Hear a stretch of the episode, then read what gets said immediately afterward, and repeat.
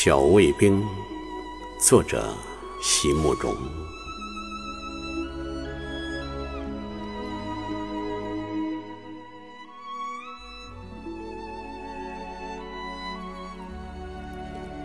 年幼时的记忆总有些混乱，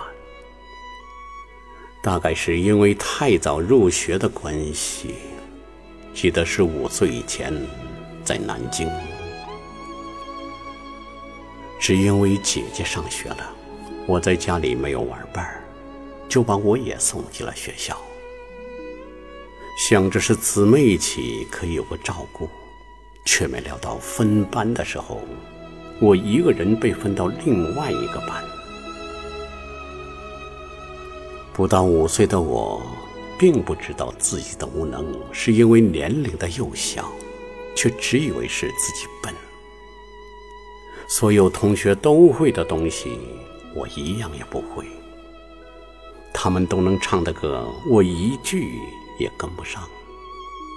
一个人坐在拥挤的教室里，却觉得非常寂寞。总是盼望着放学，放学了，姐姐就会来接我。走过学校旁边那个兵营的时候。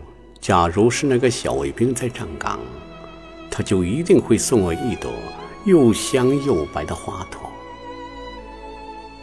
这么多年了，我一直想不明白，为什么在众多放学回家的孩子里，他会单单认出了我，喜欢上我。在那整整一季花开的季节里，为我摘下。